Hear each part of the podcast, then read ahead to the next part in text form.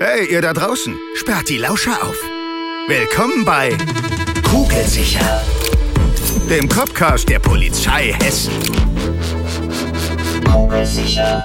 Hallo und herzlich willkommen. Hier ist wieder Kugelsicher, der Copcast der Polizei Hessen ist heute mit einer Bonusfolge am Start und wir haben euch gefragt auf unserem Social Media Kanal Polizei Hessen Karriere, was euch denn so rund ums Eignungsauswahlverfahren interessiert.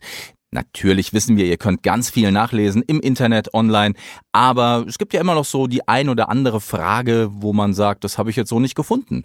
Und Deswegen habe ich zwei Spezialistinnen zu diesem Thema heute bei mir. Ihr kennt sie vielleicht, wenn ihr eifrige Hörer von Kugelsicher seid.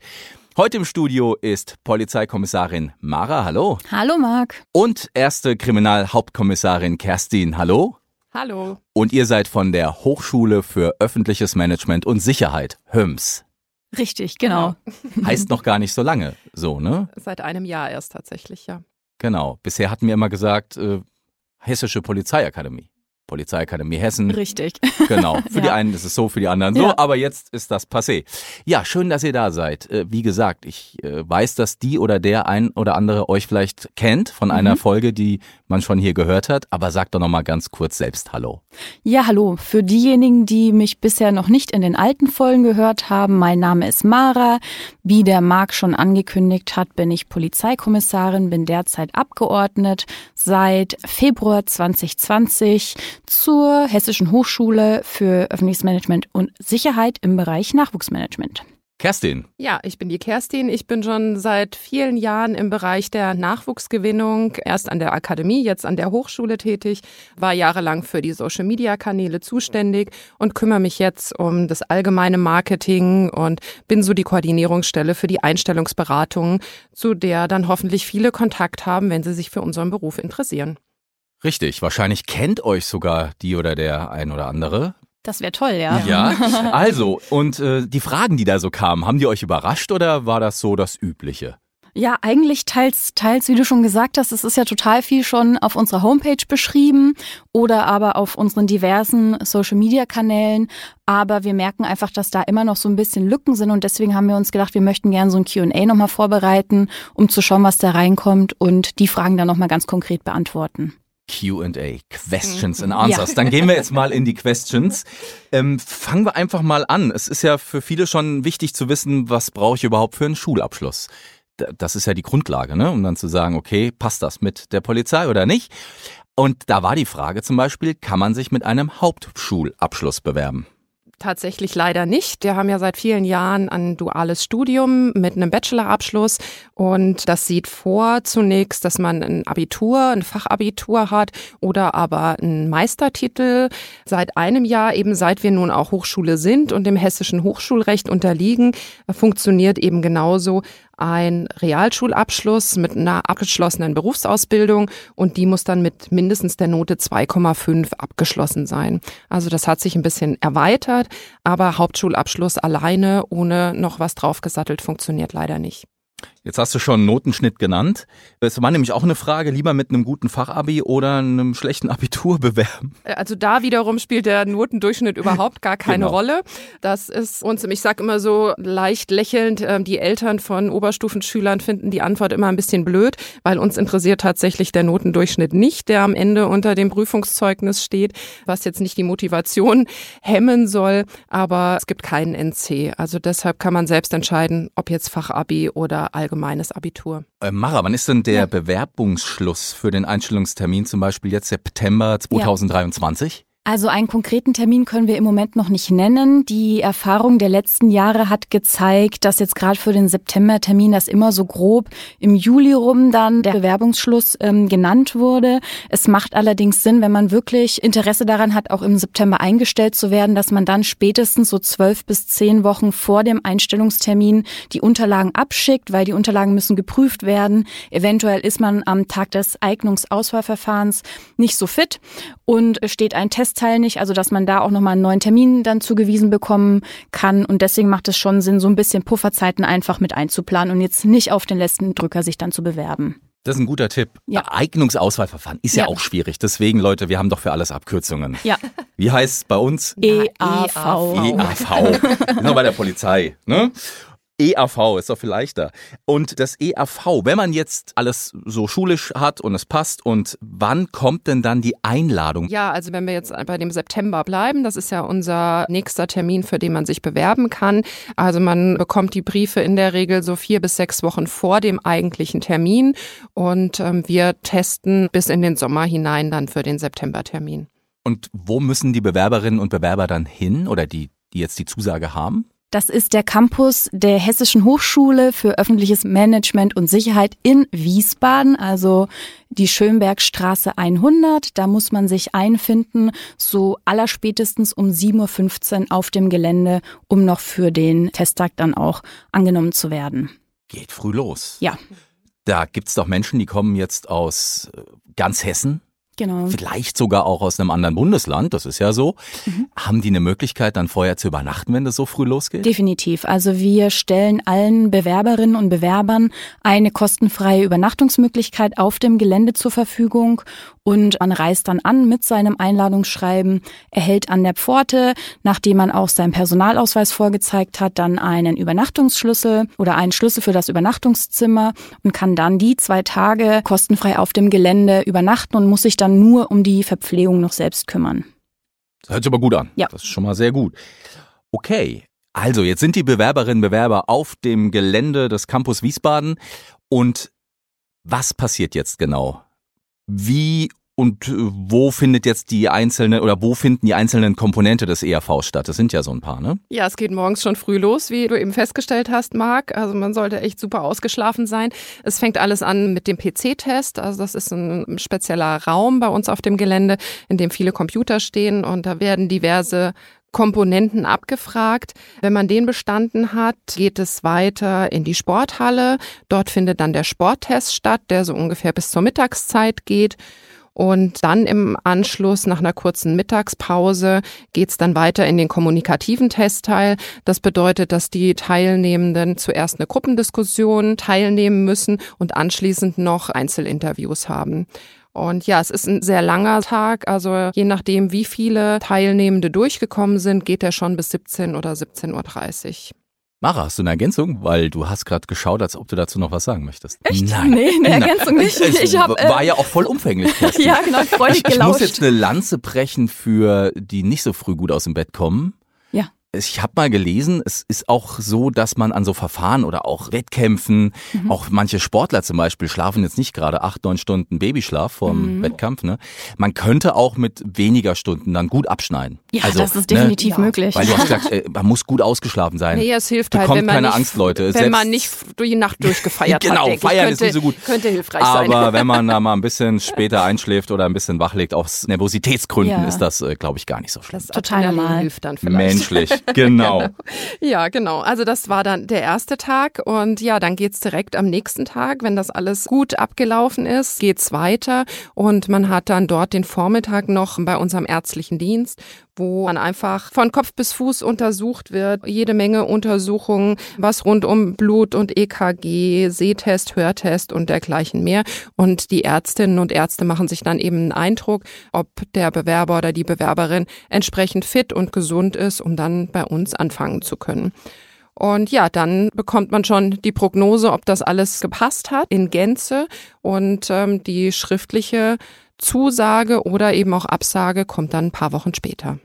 Die schriftliche Zusage, wann kommt die denn so im Durchschnitt? Sobald dann letztendlich alle Unterlagen vorliegen, die dann noch fehlen im Nachgang, ein paar Sachen muss man erst hinterher schicken und eben sobald alle ärztlichen Untersuchungen abgeschlossen sind, da eben auch alle Gutachten, die gegebenenfalls noch fehlen und dann bekommt man, das klingt bei uns ein bisschen anders, eine vorbehaltlich schriftliche Zusage.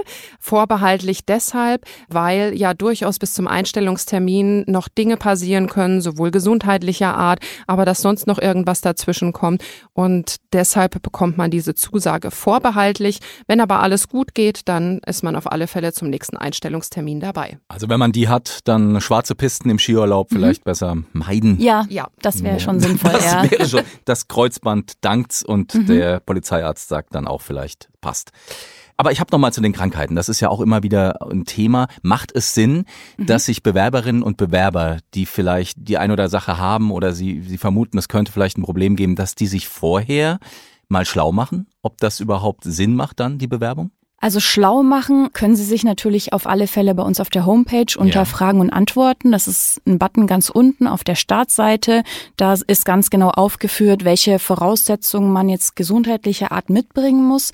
Allerdings können wir da, auch wenn wir beispielsweise Anfragen erhalten, unser Team über die Hotline oder per E-Mail oder auch die Einstellungsberatung draußen in der Fläche, wir können grundsätzlich zu den ganzen gesundheitlichen Themen keine Entscheidung mitteilen, weil das eine polizeiärztliche Einzelfalluntersuchung einfach jedes Mal ist oder Einzelfallentscheidung. Bedeutet, die Bewerberin oder der Bewerber schickt direkt mit der Bewerbung dann die Dokumente mit vom Arzt, der Ärztin. Und dann kann auch geprüft werden vorab, okay, würde die Person schon im Vorfeld ausscheiden. Gut, weil ich war selbst ja eine Zeit lang Einstellungsberater ja. und ich weiß, dass das immer viele brennend interessiert. Mhm. Wie lange sollte man sich denn eurer Meinung nach auf dieses Verfahren vorbereiten? Es ist ja so, dass es vielleicht Sinn macht, sportlich schon früh anzufangen, aber ja. vielleicht muss man jetzt nicht fünf Jahre vorher Mathe üben, ne? Ja. Zum Beispiel. Ja, super individuell natürlich. Mhm. Also weil du es gerade mit dem Sport sagst, jemand, der natürlich ganz viel Leichtathletik und Krafttraining in Kombination und Ausdauer viel unterwegs ist, ähm, der muss wahrscheinlich nicht sehr, sehr viel machen. Der ist schon auf einem ganz guten Stand. Wenn natürlich jetzt jemand noch nie in seinem Leben Bankdrücken gemacht hat und da überhaupt keine Arm- und Brustmuskulatur bisher aufgebaut hat, braucht derjenige oder diejenige natürlich einige Wochen länger, wenn nicht sogar Monate, um da entsprechend die Ergebnisse zu bringen. Also was jetzt so den Sport betrifft, da empfehlen wir ganz arg mit einem Einstellungsberater oder einer Einstellungsberaterin in dem jeweiligen Präsidium Kontakt aufzunehmen. Dort besteht die Möglichkeit, unseren Sporttest einfach mal zur Probe mitzumachen, ganz unverbindlich, um einfach mal so den eigenen Sachstand zu erheben. Wo bin ich unterwegs? Klappt das schon? Reicht das schon? Oder muss ich bei der einen oder anderen Disziplin da noch was draufgeben?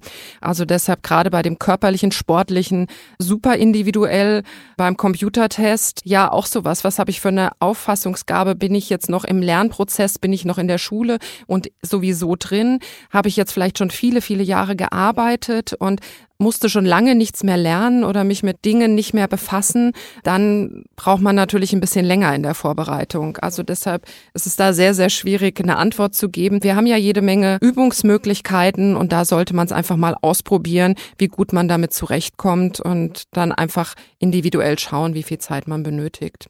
Also es gibt ja jede Menge Literatur, die man lesen kann. Ne? Da gibt's tolle Fachbücher zur Vorbereitung. Aber ich habe einen ganz heißen Tipp. Ja, ne? jetzt sind wir gespannt. Erzähl. Ja, hallo?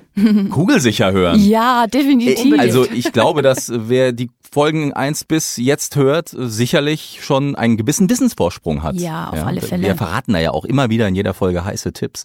Aber ihr könnt vielleicht auch noch was empfehlen. Also auf alle Fälle unsere vorhandenen Social-Media-Kanäle. Da sind verschiedene Videos zu finden zur Vorbereitung einfach auf den Sporttest. Da ist eine Kollegin, die verschiedene Übungen vortrainiert, die nachtrainiert werden können. Also auf der anderen Seite haben wir auch noch diverse Tipps und Tricks, wie man beispielsweise den Sporttest nachbauen kann, um den dann zu Hause oder draußen im Grünen nachzulaufen. Und das wäre ein Beispiel. Ansonsten hat Kerstin ja schon erzählt, einfach Kontakt zur Einstellungsberatung aufzunehmen, um da dann sich ja bestmöglich vorbereiten zu lassen. Kerstin, ich weiß, in diesen Büchern sind immer ganz tolle und viele Fragen zur Allgemeinbildung. und da ist dann so, wie hieß der erste Bundeskanzler der Bundesrepublik Deutschland? Ist das ein Thema bei dem Test? Nein. Was, was, was genau wird denn da so verlangt?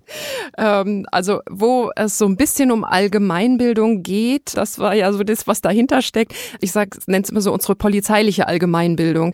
Das ist für den kommunikativen Teil natürlich wichtig, dass man schon sich die Polizeistruktur ein bisschen anguckt. Nicht bis ins Tiefste und man muss auch nicht alle unsere Abkürzungen kennen, aber es ist schon wichtig, dass man einfach mal weiß, wie sind wir aufgebaut, wie sind unsere unsere Hierarchien, wer ist unser oberster Chef und ist ein Polizeipräsidium, ein Revier und dergleichen mehr. Also das ist unsere internes Allgemeinwissen, was man mitbringen sollte.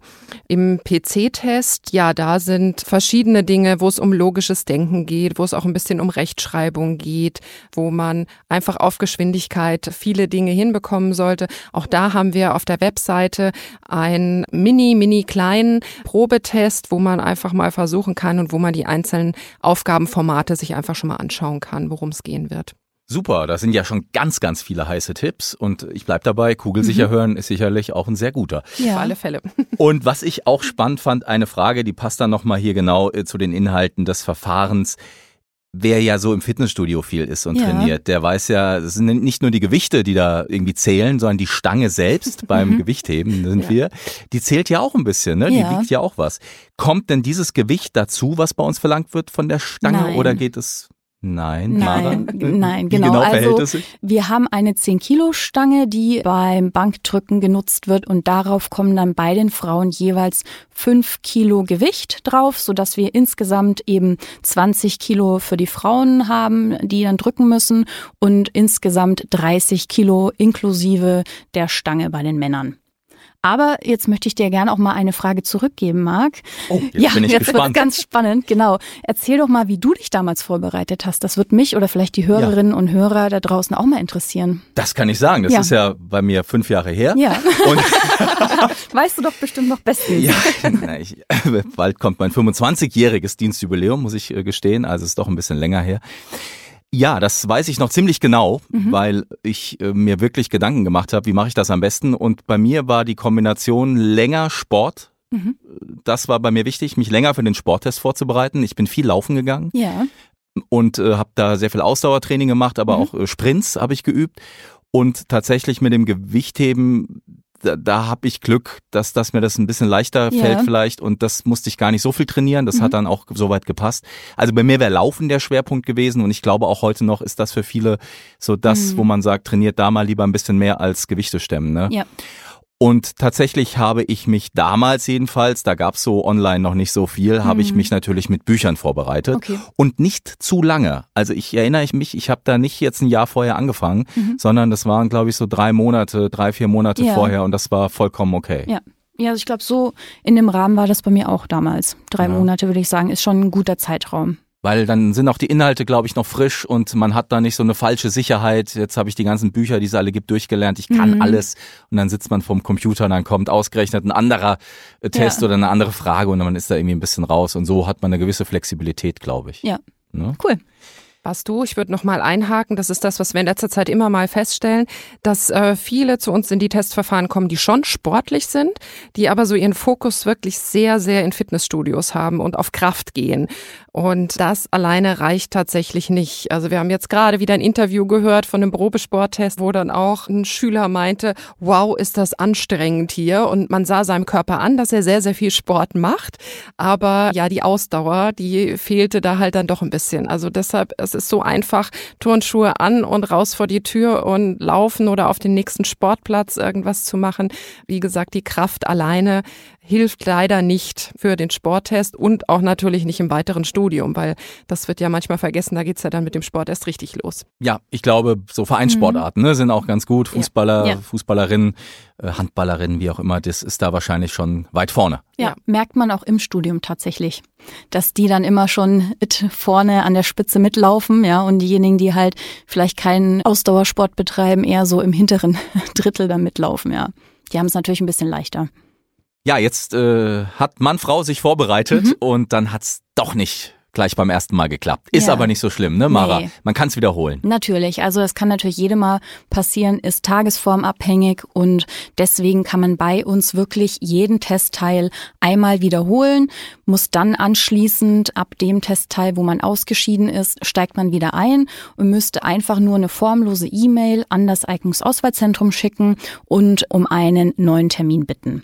Also das ist wirklich sehr unkompliziert und Genau. Super, das war's. Ich danke euch sehr herzlich, dass ihr heute hier wart Ebenfalls. und Rede und Antwort gestanden äh, seid, Question and Answers yes. gegeben habt.